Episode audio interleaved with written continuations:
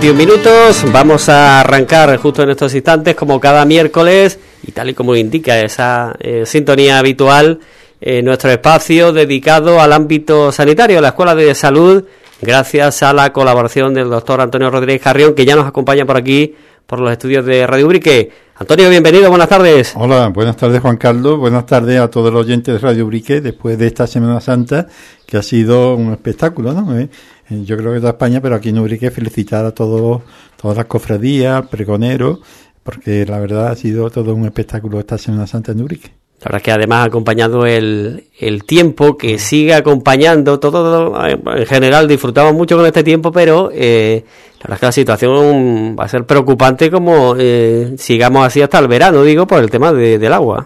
y eso es algo que no podemos controlar.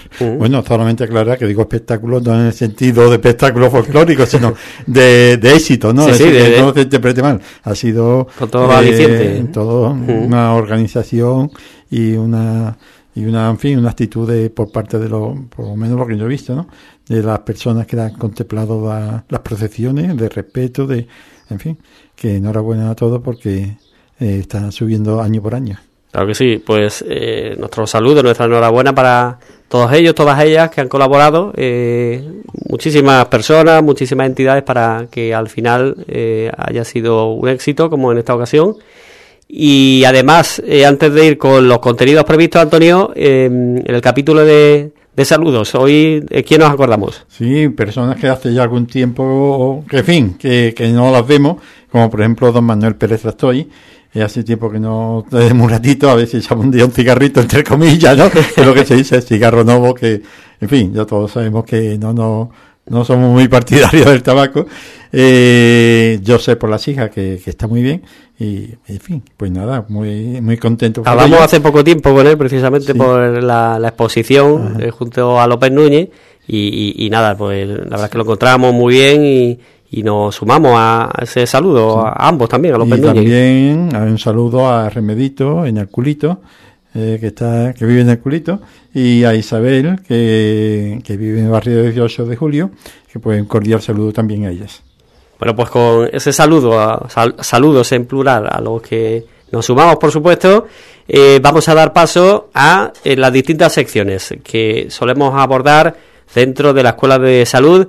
Les recordamos que tienen los teléfonos a su disposición también vía WhatsApp en el 607 48 87 75 pueden dejarnos las preguntas que crean convenientes. Nosotros nos vamos a centrar en una serie de temas, pero eh, bueno, la consulta que deseen, nosotros la vamos a trasladar directamente al doctor Antonio Rodríguez Carrión. Eh, ya saben, dentro de lo que es el ámbito eh, sanitario, pues nosotros que, que, haremos, nos haremos eco y la plantearemos. Vamos a comenzar dentro de las noticias sanitarias con un par de efemérides, podríamos decir, eh, o bueno pues conmemoraciones de días mundiales eh, porque la pasada semana en concreto el 7 de abril eh, se conmemoró el Día Mundial de, la Salud. Así que queríamos comenzar Antonio haciendo referencia a este Día Mundial con el lema Salud para Todos. Sí, el pasado viernes de Semana Santa el Viernes Santo tuvo lugar la celebración del 75 aniversario de la creación del Día de Mundial de la Salud, que es eh, se celebra además todos los años el día 7 de abril. Y en ella fue en el año 1948 cuando se creó. Y en ella, pues en este año hay una conmemoración especial o un lema especial que es Salud para Todos, en donde se hace especial relieve a los trabajadores sanitarios eh, recordando sobre todo la inmensa actuación que han tenido durante esta última pandemia eh, a escala mundial, eh, que es, como todos sabemos, la pandemia por COVID. Y dentro de estos trabajadores sanitarios, que engloba, como es lógico, aceleradores, auxiliares, eh, técnicos, técnicos de rayos, de ambulancia, etcétera, los administrativos, las enfermeras, los médicos, los farmacéuticos, los veterinarios, eh, pero eh, haciendo especial hincapié en las enfermeras y en las comadronas. Eh, son dos pilares de la asistencia sanitaria. Siempre hemos comentado aquí en Radio Brique, en fin, en otro foro, que a mí, a título particular, las enfermeras eh, son mi ojito derecho, enfermeras y enfermeros, ¿no? Eh, son mi ojito derecho porque eh, es brazo, es brazo derecho a la hora de poder un médico realizar correctamente sus funciones. Y también, en el caso particular mío, un recuerdo especial eh, a María, la comadrona de Urique, que durante bastantes años era, eh, yo he estado haciendo el trabajo de aquí en el centro de salud de atención a la mujer embarazada y junto con María y ya digo, María para mí es de un recuerdo muy cariñoso porque la labor que ha hecho, y ya digo, otro brazo derecho mío en estas funciones, pues para hacerle un monumento. Tiene su calle, como es lógico, muy bien merecida, así que un abrazo a, María, nuestra comadrona de Urique por siempre. Bueno, pues eh, todo ello, eh, ya decimos, coincidiendo con el Día Mundial de la Salud que se conmemoraba la pasada semana, 7 de, abril, eh, otro Día Mundial que en este caso se ha conmemorado ayer mismo.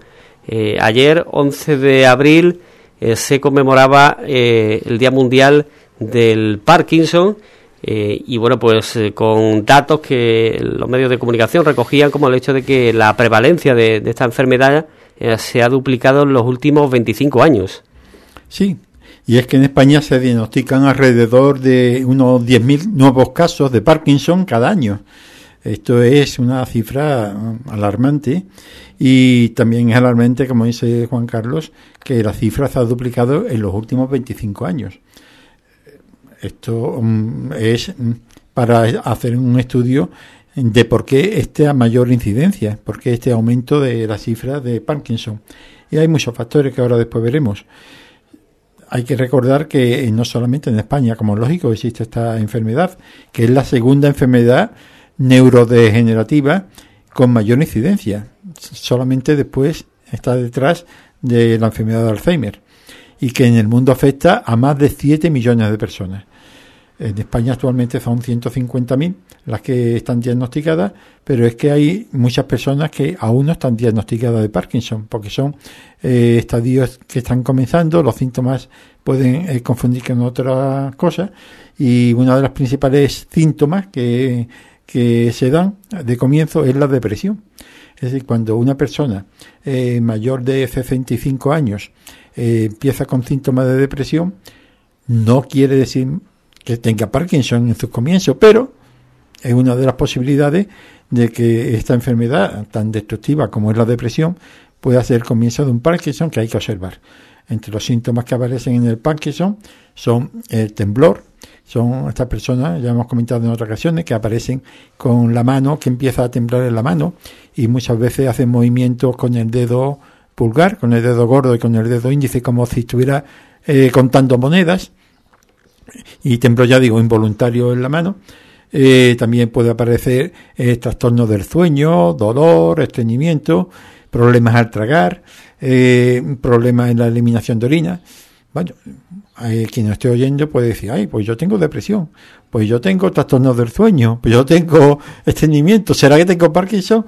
No lo quiere decir, son síntomas que aparecen, pero que si se persisten en el tiempo, pues es conveniente que lo vea el médico para ver si realmente un problema de dolor o de estreñimiento solamente atribuible a algún trastorno del aparato digestivo o al tragar alimento, o eh, hay que descartar que tenga un comienzo de Parkinson. Porque lo importante en el Parkinson, como en fin, como en otras enfermedades, es el diagnóstico temprano. Porque aunque el Parkinson no tiene tratamiento, eh, para eliminarlo, erradicarlo, sí tiene tratamiento para mejorar los síntomas y retardar eh, los problemas eh, o, efectos o, problemas secundarios que pueden ir apareciendo con el tiempo. El Parkinson que se hereda, por cierto. Parkinson, la parte que podemos decir hereditaria es solamente uno de, uno de cada diez casos y no todo. Es decir, lo que sí es frecuente es que si la familia hay pacientes o personas que tienen Parkinson, hay mayor propensión a que algún descendiente pueda tener, tener Parkinson. Eh, ya digo que eh, en el solamente en el 10% se puede considerar que son formas hereditarias.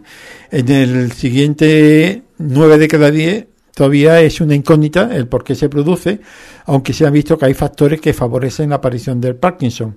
En ello intervienen mucho los factores medioambientales en personas que ya están predispuestas, ¿no? Están predispuestas, pues un factor medioambiental, como puede ser, por ejemplo, los pesticidas, estas sustancias que echan los aviones para destruir las plagas en los campos, pues personas que suelen estar expuestas porque viven cerca o porque trabajan con los pesticidas, pues se sabe que en estas personas es más frecuente.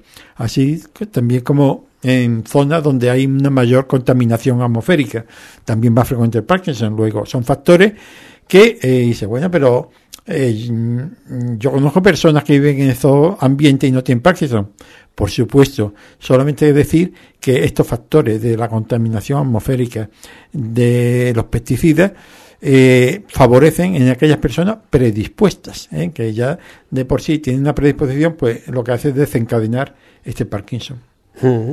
Em, el factor de riesgo principal, eh, bueno, pues, veíamos eh, la edad, ¿no? Sobre todo a partir de cierta edad es eh, más, se puede ser más propenso, evidentemente. Exactamente, a partir de los 60 o 65 años se sabe o se ve que, aumenta la proporción de personas con Parkinson, de tal manera que a partir de los 60, ya los 65 o 70 años, una de cada 50 personas puede tener eh, ya algún síntoma de Parkinson.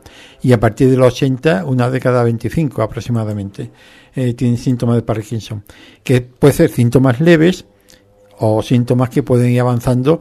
Normalmente eh, la instalación es mm, progresiva de tiempo, que no es de un día para otro, no aparece ni al mes ni a los dos meses el empeoramiento, sino que, es largo en el tiempo, pero que van apareciendo.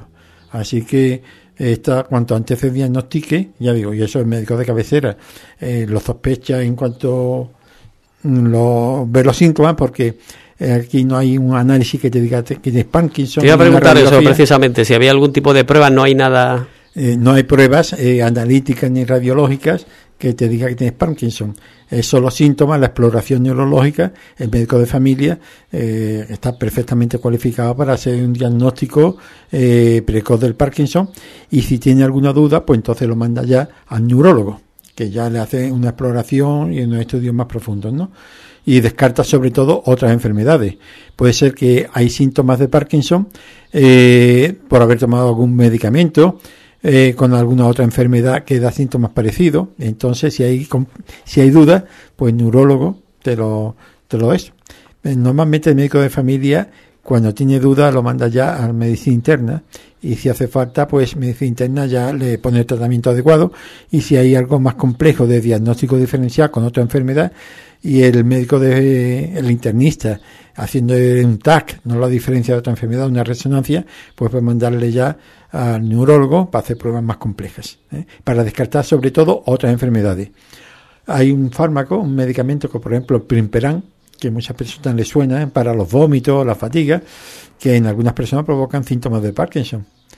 Eh, oye, tiene Parkinson porque tiene los temblores, eh, la rigidez ¿no? propia del Parkinson, personas que, que, que andan tiesas, ¿no? andan muy rígidos, parecen como una momia andando, ¿no? Eh, también aparece eh, la, eh, la, cara que es inexpresiva y demás, y, a lo mejor deja de tomar, par, por ejemplo, el Primperan, y se, y se, le quita toda la molestia. Así hay fármacos, por eso eh, el diagnóstico de Parkinson lo hace un médico. Médico de familia está perfectamente cualificado y solamente en casos más complejos, pues entonces ya se manda al medicina interna o al neurólogo.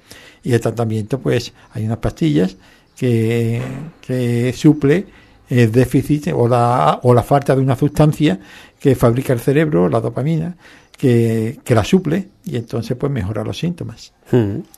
Pues todo ello, a, bueno, a colación de, como decíamos, la conmemoración la pasada semana, por un lado, del Día Mundial de la Salud y en este último caso eh, nos referimos a ese Día Mundial del eh, Parkinson, ayer 11 de, de abril.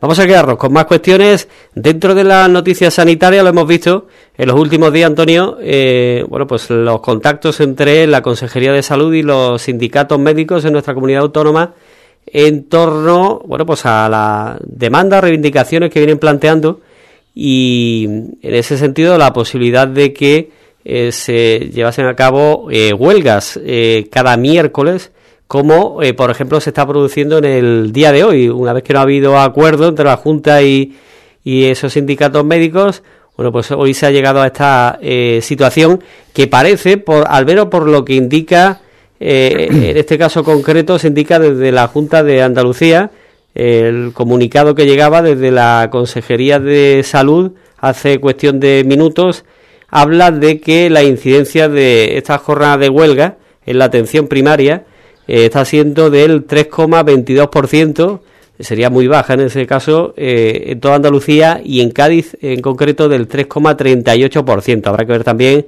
los cálculos que hacen los propios sindicatos, pero ya decimos, es al menos lo que ha llegado por ahora por parte de la eh, Junta de, Andalucía. Eh, situación que, bueno, pues parece que esa mayor confrontación, como hemos visto en otras comunidades, también está llegando aquí a Andalucía.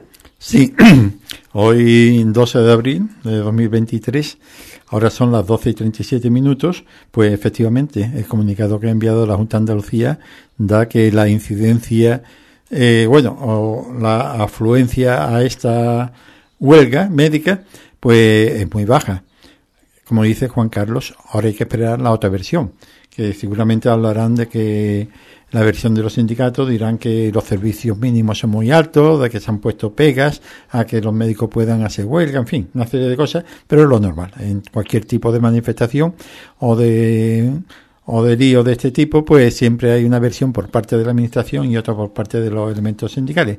Lo que sí es cierto es que eh, hay, hay una problemática en la atención primaria enorme enorme y afecta no solamente a los médicos, que es lo quizá lo que más suena, afecta también a enfermería, afecta también a celadores, auxiliares eh, de, clínica, administrativos, en fin. ¿eh? Pero el problema más, más acuciante actualmente, en mi opinión, y que llama más la atención, son las demoras. Las demoras eh, para el médico de familia, que no se ha solucionado, parece ser, en gran proporción, por, lo menos eso es lo que dicen los sindicatos, aunque la invitación tiene otras cifras, no se ha solucionado con la enfermera, con la enfermera de acogida. Eh, la enfermera de acogida, como todo el mundo recordará, eh, consiste que cuando eh, alguien acude al centro de salud sin cita, porque ha surgido algo imprevisto y entonces pues pide cita y se lo dan para un día que no le viene bien porque es muy tardío o por el motivo que sea, pues acude al centro de salud sin cita y eh, nos dice en la administración, no tengo cita y quiero ver al médico hoy, eh, entonces pues lo derivan a la que se llama la enfermera de acogida o enfermero, ¿no? Eh, el cual eh, le pregunta qué le pasa, tiene un 19 temas médicos mm, que en teoría puede resolver la mayoría, pero lo cierto y lo fijo, según dicen los sindicatos, es que resuelve poco. Que la enfermera en general, ¿eh? yo no estoy hablando de Ubrique concreto, sino estamos hablando en general. Yo en Ubrique no tengo datos, no sé si en mm, Radio Ubrique han facilitado alguna vez algún dato de la enfermera de acogida en Ubrique mm, sobre la eficacia, o no, no tenéis, ¿no? No tenéis conocimiento de, pues yo tampoco lo tengo. Así que no sabemos realmente la eficacia. La eficacia consiste es en cuántas personas que acuden al enfermero de acogida, pues no tienen que acudir al médico, sino que el enfermero la atiende y lo remite a su domicilio con, eso, con el problema resuelto. Lo que suele, lo que dicen los sindicatos es que en 90% o más de las personas que van al médico, ah, perdón, a la enfermera de acogida, porque no tienen cita, pues no le resuelven el problema. Solamente que lo vuelven a, lo que hacen es, lo escuchan, toman alguna nota y lo remiten o le hacen alguna exploración y lo remiten al médico. Decir que que para eso dice, bueno, para eso voy directamente a administración y que me mande al médico, no tengo que perder tiempo ni se lo hago perder al enfermero, porque de todas maneras, en la mayoría de los casos, casi siempre me va a mandar al médico, pues no sé qué, resuelve, ¿no? Según la Junta de Andalucía dice que sí, que resuelve mucho. Ahí está siempre el problema. Lo que sí es cierto es que eh, muchas personas dicen, bueno, es que realmente el enfermero de acogida no es médico y no te va a recetar nada. Porque si además si te receta algo, ¿Qué cualificación tiene? Cuando los colegios médicos dicen que eh, la única persona responsable de diagnosticar lo que tú tienes y de hacerte un tratamiento es el médico, entonces ¿para qué está el enfermero de acogida haciendo labores en algunos casos como de médico? Porque te diagnostica y te trata.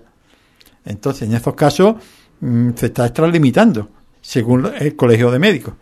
Pues bien, ante ese lío, además, muchos enfermeros me han comentado a mí, yo no hablo de Ubrique, hablo en general eh, de lo que dicen los sindicatos, muchos enfermeros no quieren esa responsabilidad que dice que no les compete, diagnosticar y tratar.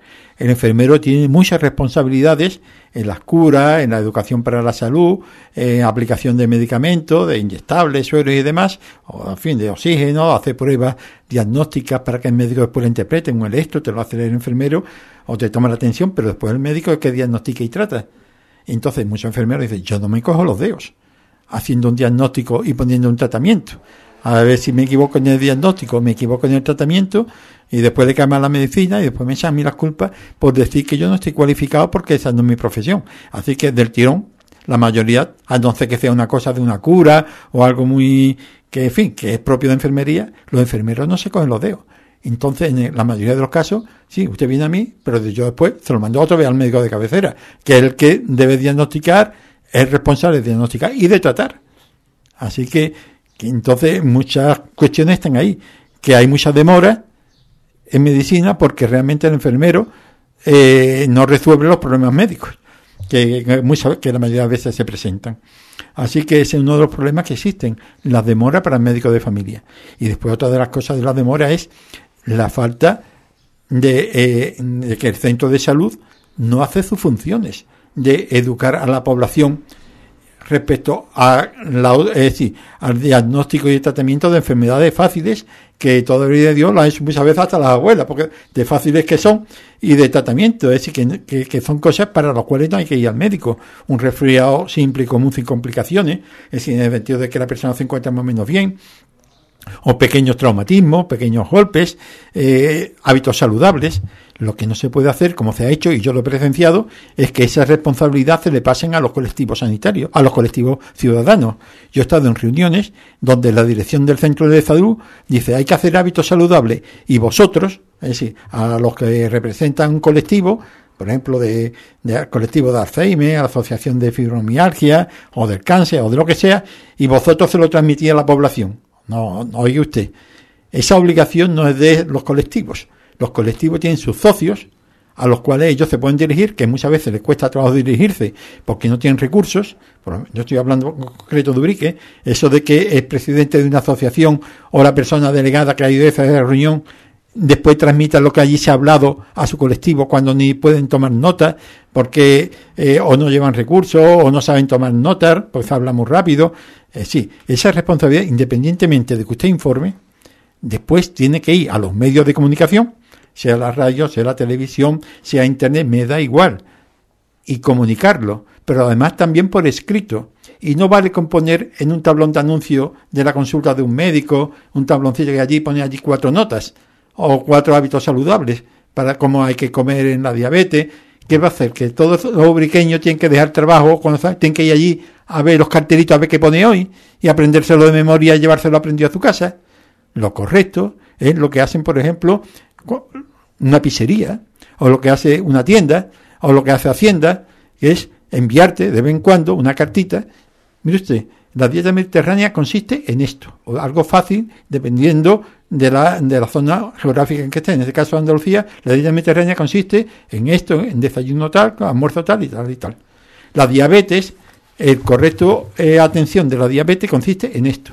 Y de vez en cuando, oí a la radio, ya digo, o mandarte información escrita que lo hacen una pizzería, lo hace cualquier cosa, te mandan colorines, te mandan un montón de información. Y aquí no son ni para ir a la radio, ni para ir a la televisión, ni, ni para organizar cosas realmente eficaces, porque lo que no se puede permitir es el paripé de hacer eh, de vez en cuando una sesión de primer auxilio de un taller para 20 o 30 personas y decir que ya hemos hecho actividades de promoción de la salud. Eso es un paripé.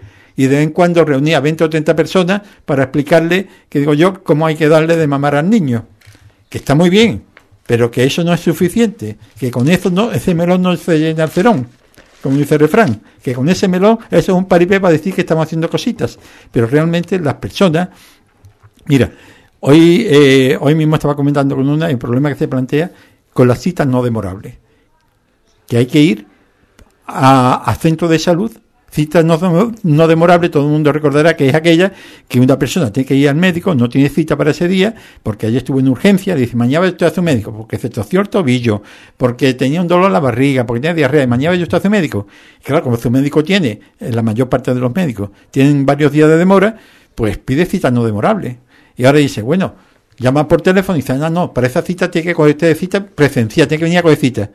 Bueno, ¿y me va a ver en ese momento? Ah, no, Ahora cuando le toque, es decir, que tienes que ir a las 8 de la mañana, a las 9, coger una cita no demorable, y después venga usted a las 12, a la 1 y dos veces. Y pero usted, que es para mi padre, que está malo, ahora tiene que venir aquí, o tengo yo que dejar trabajo, coger cita, volver al trabajo y después venir con mi padre o llevarle. Oye, ¿por qué no puedo yo pedir cita no demorable por teléfono? ¿Por qué me hace venir aquí? Eso no es problema, eso no es responsabilidad ni culpa, entre comillas, del administrativo ni del médico, ni del auxiliar. La gente se cabrea, la gente se enfada, van allí, pero primero que vea al administrativo, al enfermero o al médico, cuando esa organización depende de la dirección. El responsable de todo eso es la dirección, pero la gente no lo sabe. Se cree que es que el, el celador o algo. Y aquí en Ubrique, lo voy a decir claramente porque eh, me lo han dicho, en general, y yo no he escuchado, con los médicos están muy contentos la gente, con, la atención que reciben, con la atención que reciben en urgencias, con la atención que reciben del administrativo. Lo que pasa que van cabreados, van enfadados, que no es agresión, que muchas veces porque van enfadados por eso, por tener que ir dos veces, por ejemplo, para que una cita en vez de cogerla por teléfono, van enfadados, eso no es agresión. Eso es que van enfadados y punto. Y además con razón. Y muchas veces, no, es que no están agrediendo verbalmente. Es que usted que eso no es agresión verbal. Agresión verbal es acordarse de su padre, de su difunto, de lo que sea, o algo así, ¿no? Pero el que una persona vaya enfadada porque le están tomando el pelo, haciéndole ir a con una cita, eso no es agresión. Eso es que están enfadados y con razón. Y muchas veces a eso le llaman agresión, para decir que, que, estamos, ahí usted, y que la gente está muy contenta en general con sus profesionales, porque el que no está contento con su médico se cambia de médico y punto. Y si no se cambia, que es tonto. Es que, es decir, que entonces esas cosas hay que tenerlas claras y eso es lo que realmente la atención primaria, que ya digo, comenzamos el día 7, está fallando en general y concretamente en Urique. Si funciona es por las demoras. Es fundamentalmente el fallo que hay en adultos. Los niños tienen otros problemas además que también es de organizativo, que nada tiene que ver con ni con las pediatras, ni o las muchachas, o las, o las médicas que hacen la función de pediatría, sino es con la organización, que nada tiene que ver, ni ya digo, ni son culpables ni, ni las médicas, ni son culpables el administrativo, sino que la organización depende de la dirección del centro. Que quede claro, porque y que el que eh, se, diga esto no quiere decir que se esté contra los trabajadores, que otro de, de los trucos que se utilizan, que cuando alguien se enfada, eh, con la organización dice, ah, es que la población está en contra de los trabajadores, vienen aquí con el asa de guerra. Hay usted que no vienen contra el asa de guerra, ni contra el celador, ni contra el administrativo, ni contra la enfermera, ni contra el médico, ni contra urgencia. Vienen con el asa de guerra o vienen enfadados por la organización, que no nada tiene que ver con el, y el primero que se encuentra el trabajador, con el que se desahoga su, porque no sabe dónde acudir. No sé si me he explicado, Juan Carlos. Sí, sí, perfectamente. Eh, está mirando por aquí una eh, pregunta de, un oyente que tiene que ver también con esos procedimientos ¿no? que, se siguen. Eh, dice un oyente que, no le parece adecuado el protocolo a seguir. Una, eh, una oyente fue con el vientre hinchado y le dijeron que eran gases y a su casa. Resulta que el problema era líquido en el abdomen y tuvo que ser ingresada durante una semana y dice que en ese caso falló el protocolo eh, y bueno, pues eh, señala que para según qué cosas debería haber un, médico. Claro, yo no sé exactamente quién la ha tenido, si fue una enfermera, si fue el médico, no sé si lo concreta ahí, pero la, organización, eh, que no solamente de centro de salud, la gente van cabreada también. Fue atendida por una enfermera, me dicen. por una enfermera. Pues entonces, es lo que estábamos comentando antes. Un enfermero no está cualificado para hacer la labor de un médico. Igual que un médico no está cualificado para hacer las labores de enfermería. Es decir, entonces que haya estudiado también enfermería. Por ejemplo, eh, una vía, una vía, es decir, ponerte en suero o demás, entonces que el médico lo haya practicado muchas veces. Yo, por ejemplo, en Prado de Rey, que eh, allí, en fin, era otra circunstancia, pues yo sabía poner suero, lo había aprendido en el hospital, haciendo las prácticas. Y yo ponía suero cuando el enfermero eh, no estaba pero no todo el mundo. Ahora mismo hay más enfermeros y saben hacerlo. Yo en Prado de Rey ponía sondas. Eh, eh, porque muchas veces habiendo enfermedad y a mí estaba eh, mala o está, pues los médicos sabíamos poner sondas. Sí, que el médico puede hacer, pero en general el enfermero está cualificado para enfermería y el médico está cualificado para hacer cosas de médico y el diagnóstico y el tratamiento de las enfermedades en último término corresponde al médico. Pues ya digo, era una de las cuestiones que planteaba un oyente eh, precisamente ¿no? Eh, sobre lo que... Y hay también, eh, no solamente la gente van cabreada, muchas veces al centro de salud, pero por problemas hospitalarios. ¿Por qué? Porque a mí le tardan una ecografía. Hoy, hoy, precisamente hoy, hoy miércoles, 12 de abril, estuve hablando con una, fin, con una conocida y me estuvo comentando lo que había pasado con ella y mi marido ayer, que no fue hace un mes, en el hospital de Villamartín. Resulta que en urología la habían citado un problema, fin, que tenía que verle, y el médico, que ya lo habían visto anteriormente, le había pedido eh, unas pruebas, dos ecografías, para que la siguiente visita le llevara ya el resultado de las pruebas y ya poder hacer diagnóstico. Pues bien, se, fue a la primera consulta, el médico le pidió dos ecografías, fue a hacerse después, otro día, no se lo hizo el mismo día, otro día, fue a hacerse la primera ecografía, pero la segunda no se la pudieron hacer ese día, por lo que sea, no sé, no se lo hicieron, le hicieron volver otro día, pero ese día era después de que tuviera que ir al médico. Entonces, fue primero el urólogo, se hizo una ecografía, fue otro vez al urólogo, le dijo que además que se había podido hacer una porque la otra se la habían hecho más tarde. Bueno, pues dice, bueno, hacer usted la segunda y vuelve otra vez con el resultado de la segunda. Bueno, pero vamos a ver. Total, y después, esto ha tenido que dar cuatro viajes, cuatro veces que ha tenido que faltar a la fábrica, eh, y dice, bueno, pero a ver, todo esto no me podía haber hecho en consulta única, que una de las cosas que había, yo no sé, en el actual concierto, que había que procurar hacer, que en la misma consulta te ve el urólogo y dice, y ahora pase usted, a, hora o dentro de un cuarto de hora, media hora, eh, a, este debe a este sitio donde van a hacer la ecografía, eso es rápido, y me trae el resultado. Y pierde una mañana, porque a mí no va a hacer todo inmediato, sino tiene que esperar un cuarto de hora, media hora, porque habrá otra gente, y le llega y le dar, pues no. Y además, y, yo, a Eso, por ejemplo, si ocurre con los, si vas, digo, al, al tema de alergología, ¿no? Te hace la prueba eh, y después, según los resultados, pues te atiende de nuevo, digo, el especialista. Pues algo parecido, pero, para todo, ¿no? Pero que es absurdo, mm. porque primero eh, le tiene que eso todo el mismo día. Pero ya, por si por lo que sea, no se lo pueden hacer porque es una prueba especial, el resultado, se mira esto y el resultado de esto y lo que tenga que hacer el tratamiento se lo voy a mandar a su médico de familia allí en Ubrique. Usted, esto va a estar dentro de dos semanas o de una semana, a cabo de una semana pida ya usted cita para dentro de una semana y el resultado y el tratamiento para que no tenga usted que venir. Y ahora te hacen ir simplemente para decir, mira, que lo que tiene, eh, tiene que tomarse esta pastilla una cada día o una cada ocho horas durante diez días. Y para eso me dice usted venir de Urique, que a lo mejor no tengo coche o no puedo conducir por lo que sea y tengo que coger el amarillo, y, o tengo que acompañar a mi padre, para esto me hace venir usted a esta persona mayor y yo acompañándole eh, para, para que usted me diga que tengo que tomar una pastilla cada ocho horas, no se lo puedo decir a mi médico de familia allí. Bueno, yo a título personal, ya esto es una experiencia personal mía que ya la he referido una vez, en octubre, una de las revisiones que hay que hacerse ya con, con en fin, que recomiendan eh, la Junta de Andalucía, eh, pues me la hice. Y entonces, para recoger resultados, Digo, bueno, el resultado. Y dice, no, eso ya, eh, ya se lo mandé a su médico. Llamo a mi doctora. Y dice, no, no, esto fue en octubre de 2022, que no hace 10 años. Y dice, no, mira, yo no he recibido nada. Digo, yo es que tampoco. Digo, es que hace un mes. Y esto normalmente en 4 o 5 días está el resultado, lo sabemos. Dice, ah, pues mira, pues digo, mira, ¿te importa que yo llame? Eh, porque tú dices, sí, vale, mejor tú porque eh, yo estoy ahí y por si acaso se me junta con más papeles y eso. Ah, vale. Llamo, digo, mire usted que era para recoger el resultado de una ecografía, ¿no? Dice, no, era una ecografía, era otra prueba. Dice, ah, sí, pero eso tiene usted que venir a recogerla personalmente. Digo, ah, bueno. Digo, a lo mejor que me tiene que ver el especialista, habrá visto algo o algo, me tendrá que hacer. Voy, fin, yo, no, eso no es aquí, esto es detrás, otro edificio que hay detrás del hospital, del mismo hospital.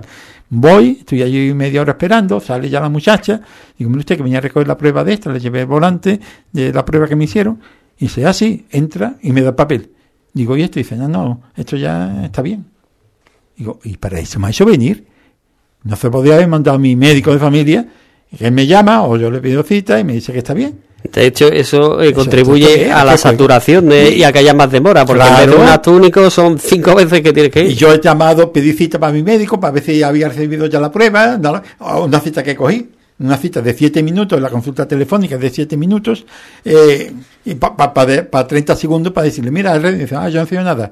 Pues ahora se queda el doctor, o la doctora con seis minutos y medio ahí, que si hay otra persona, pues puede ir adelantando o dedicarle más tiempo, pero a mí no, se queda en un tiempo de limbo. Es mala organización por parte del Hospital de Villamartín. ¿Me explico? Pero también, sí, hemos dicho del, del Centro de Salud de que la mala organización que hay, pero en este caso el Hospital Villamartín. Y la mala organización, no sé en qué punto está cuando dicen que el Centro de Salud de tiene un índice de calidad, según la agencia de calidad, muy bueno se referiría a que la maceta está bien colocada o que los letreros están bien colocados, pero si se refiere a las demoras y a la que cuentan muchos pacientes referente a la organización, a la educación para la salud, a la información sobre funcionamiento y correcto uso del centro de salud, de lo de eso, pues yo no sé si esos apartados también aparecen en el certificado de calidad que de tanto presumen, que es una cortina de humo una cortina de humo para tapar la organización que existe en el Centro de Salud de Ubrique. ¿Así? No sé si me he explicado. Pues perfectamente. Seguro que te han podido entender todos los, oyentes. Eh, nos quedamos, eh, ya digo, eh, con esa cuestión. Hablábamos, esto ha venido todo, bueno, pues en torno al, como decíamos, esa huelga semanal convocada por los sindicatos en torno a la atención primaria en Andalucía y que además se va a ir repitiendo cada miércoles. Eh, pero hay otra serie de, temas que todavía tenemos pendientes. Por ejemplo, Antonio, algo también muy interesante, lo que tiene que ver con el cigarrillo electrónico. Eh, en concreto, en la jornada ayer conocíamos que el Ministerio de Sanidad ha sacado a consulta pública el decreto para regular el cigarrillo electrónico y a también eh, fijar el empaquetado genérico del tabaco. Eh, muy importante porque eh, cada vez, y esto hay datos al respecto que lo reflejan, el cigarrillo electrónico se va abriendo paso cada vez más, se está afectando, está siendo consumido cada vez más por jóvenes. Hay un refrán que dice, se inventa la ley, se inventa la trampa. y las tabaqueras en esto son especialistas. Eh, las tabaqueras vieron un hándicap cuando los todos los países del mundo prácticamente eh, se echaban las manos a la cabeza ante el consumo de tabaco eh, y las consecuencias que ello tiene y que había sido ocultado por las tabaqueras durante muchos años.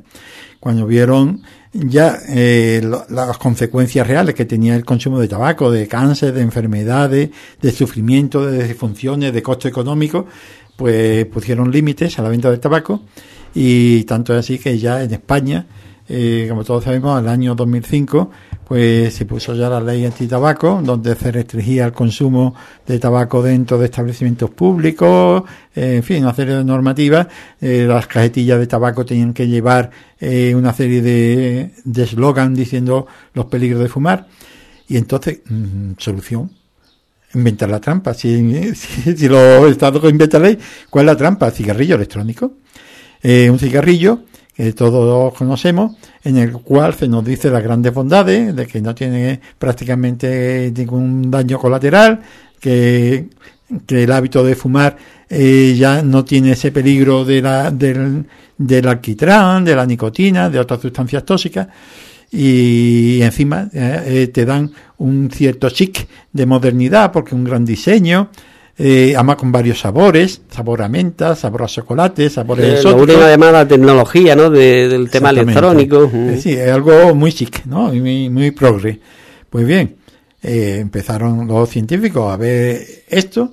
Bueno, hay cigarrillos electrónicos que llevan nicotina, pero otros que no la llevan. Pero, pero, llevan otras sustancias. Así que los que llevan nicotina, evidentemente, son perjudiciales, muy perjudiciales. Pero es que los que no llevan nicotina, Ojo porque muchas personas dicen, no, eso es vapor de agua. Ojo con lo que nos va a comentar eh, Antonio. Exactamente, esa es la, eh, la, propaganda que hacía la grande, que las empresas son las mismas. Es decir, las que venden cigarrillos electrónicos son las mismas que venden el otro cigarrillo.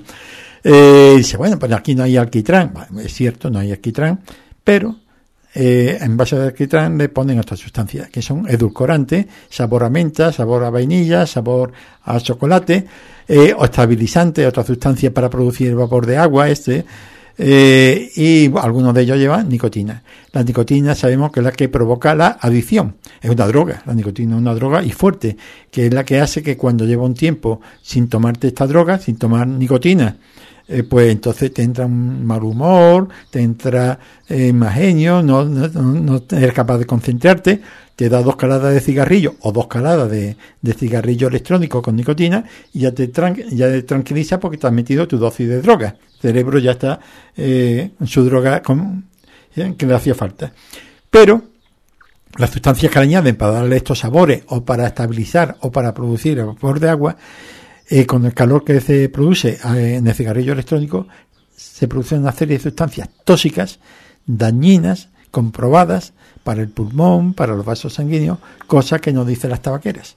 Por tanto, esta moda, que además aprende muy bien en la gente joven, en adolescentes fundamentalmente, pues en adultos también, pues eh, esta droga o esta sustancia es está sin legislar porque es relativamente nueva y entonces pues es lo que tú comentabas de este anuncio en los periódicos, en la prensa, de que se va a regular, eh, eh, va a haber una reunión para eh, intentar reunir toda la información posible y regular el cigarrillo electrónico y también el empaquetado, poner un empaquetado genérico, es decir, que no sea tan atractivo el empaquetado como actualmente, aunque ponen sus mensajes, pero todavía sigue siendo un diseño muy atractivo que invita a comprarlo y también se va a incidir sobre ello para evitar que, esta nueva trampa que ha puesto las tabaqueras, las tabacaleras, pues siga estando presente.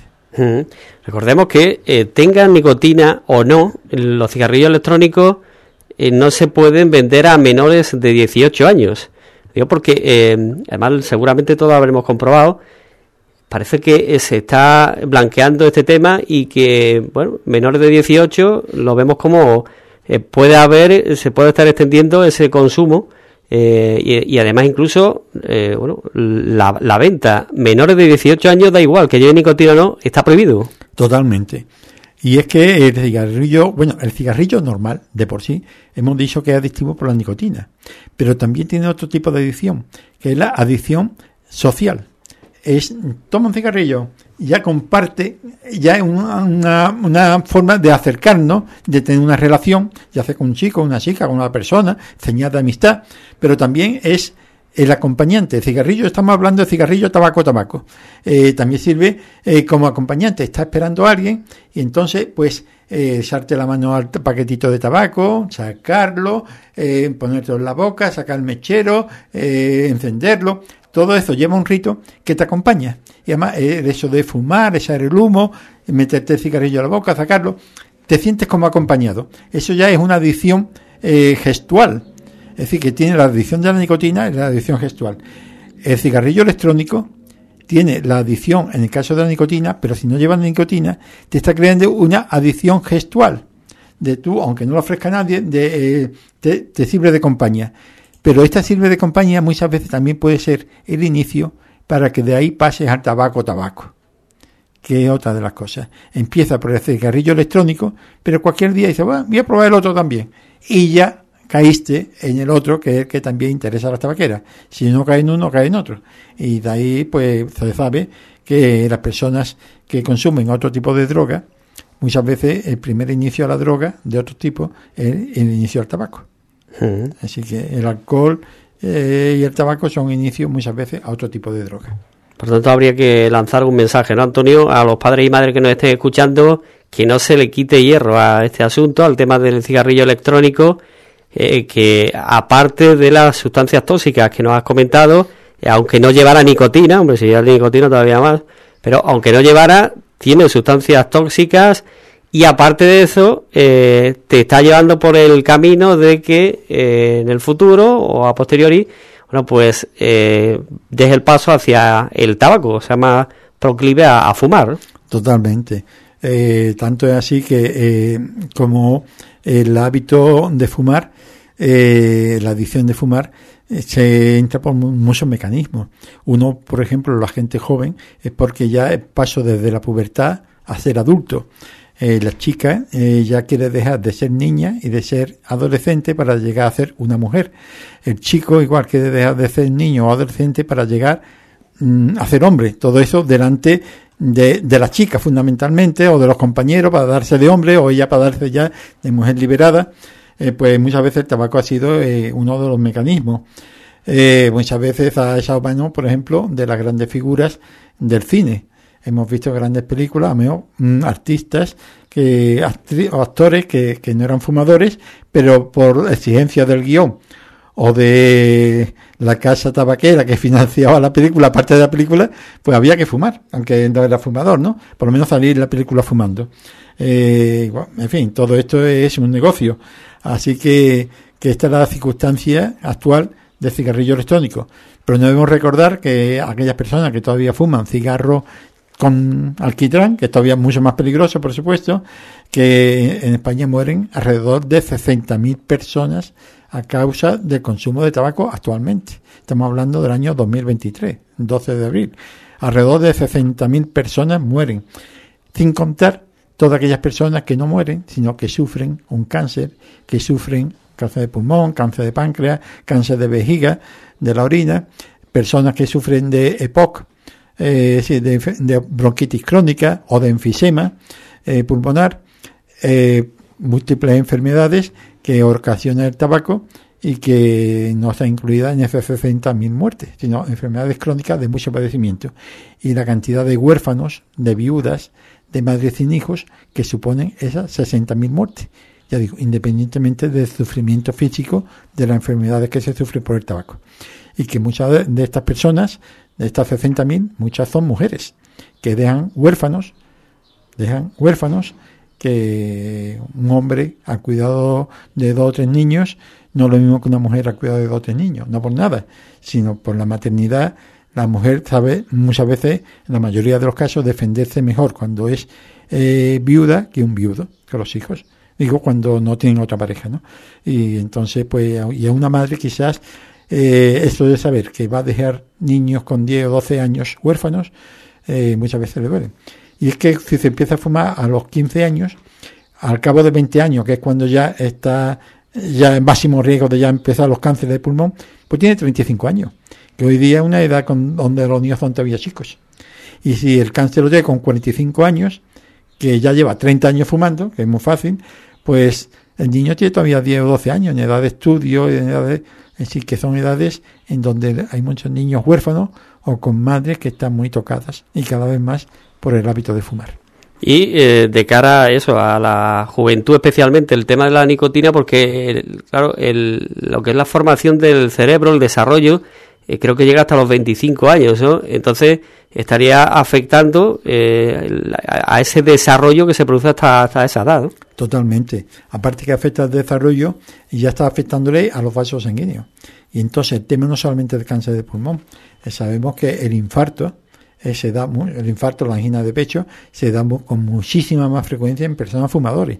Y en este caso es por causa fundamentalmente de la nicotina, porque además de, de producir adicción, es decir, de que te engancha a seguir fumando, la nicotina afecta también a los vasos sanguíneos, entre ellos los más, uno de los más débiles son el, el corazón, produciendo la angina de pecho, el infarto, en personas fumadores, también los ictus, eh, en fin, que ya digo, eso al menos no aparece en un año ni en dos pero eso al cabo de 15 o 20 años ya es muy frecuente, es cada vez más frecuente. Si, hombre, de aquí a 20 años, bueno, si tú empiezas a fumar con 12 o 15 años, 20 años son 35. Y 35 años es, todavía te queda mucha vida por delante de riesgo, de sufrimiento. Dice, hombre, 35, bueno, por lo menos te da el infarto a los 40, o te da a los 50, o te da a los 60. Pero si te mueres, si te da el infarto a los 60 Dice, bueno, porque si me da y me muero, bueno, si te mueres de 30, al menos tienes ya 40 años, bueno, pero has perdido muchos años de vida. Pero que mucha gente no se muere de infarto. Le ponen muelles, que que estar tomando pastillas también, además, pues que estar tomando pastillas, no puede hacer muchas cosas, o te da un ictus, te queda con un brazo y una pierna sin poder moverla, o dificultades al hablar, o te quedas eh, problemas de visión, problemas de tragar, un ictus, se puede dar en cualquier persona pero quien lleva más papeletas son personas que tienen factores de riesgo, por ejemplo, la tensión alta, el azúcar, no hacer ejercicio, no llevar obesidad y sobre todo el tabaco. La prueba está que cuando te van a hacer cualquier prueba, eh, lo primero que te pregunta el médico es ¿fumas? Eh, o sea que es uno de los eh, principal de riesgo para todo, casi. Y por eso es fundamental eh, hacer, hacer eh, talleres para deshabituación tabáquica. Es decir, son grupos de apoyo. Yo no sé cómo está actualmente ahora en Urique. Es que, como no hay información, pues, pues, no lo sé, no hay información pública, pero yo cuando estaba ejerciendo, además, yo hice el máster en deshabituación tabáquica, me llevó un año universitario en la Universidad de Sevilla, eh, lo hice online, los exámenes también online, sí que se puede hacer muchas cosas sin tener que ir en presencial, y, muchos de los que no están escuchando ahora pues lo sabrán, que iban a esos talleres, duraban tres meses, que no es decir un papelito toma y deja de fumar, eso no vale para nada prácticamente. Eh, un para personas que realmente están, eh, que, que, no pueden dejar de fumar, porque hay personas que lo dejan cuanto quieren y que todavía no están cogidos bien, pero hay quien está pillado y no lo puede dejar, ya sea obispo, premio Nobel, agricultor, albañil, lo que sea, como no vaya, eh, y tengo un apoyo fuerte en un grupo de deshabituación, ya digo, eso está en los centros de salud. Dura aproximadamente de dos a tres meses, eh, una sesión semanal con expertos, así que son médicos de familia que han hecho los, cursos de deshabituación y que te pueden además eh, poner un tratamiento a base de parches de nicotina que van disminuyendo lentamente y o de o de pastillas que hay para evitar el mono pero que esa pastilla la pasa a la seguridad social siempre y cuando haya hecho eh, los cursos en esto en los grupos de apoyo, que pueden ser individuales, pueden ser grupales, eh, para dejar el tabaco. Si tú no vas a esos talleres, no te lo paga la seguridad social, son 200 euros en lo que cuesta el tratamiento o, algo más, ¿no? Es, mientras que lo otro, pues lo paga la ciudad social eh, si va a los talleres, mm. porque es que realmente es cuando es efectivo. Es decir, eso tomarte una pastilla y vas a dejar de fumar, eso no sirve para nada. Si tú no has hecho los talleres, estás concienciado a tomar una serie de, hábitos que te enseñan, eso si no, mm, de poco sirve a la persona que está bien pillada. ¿eh?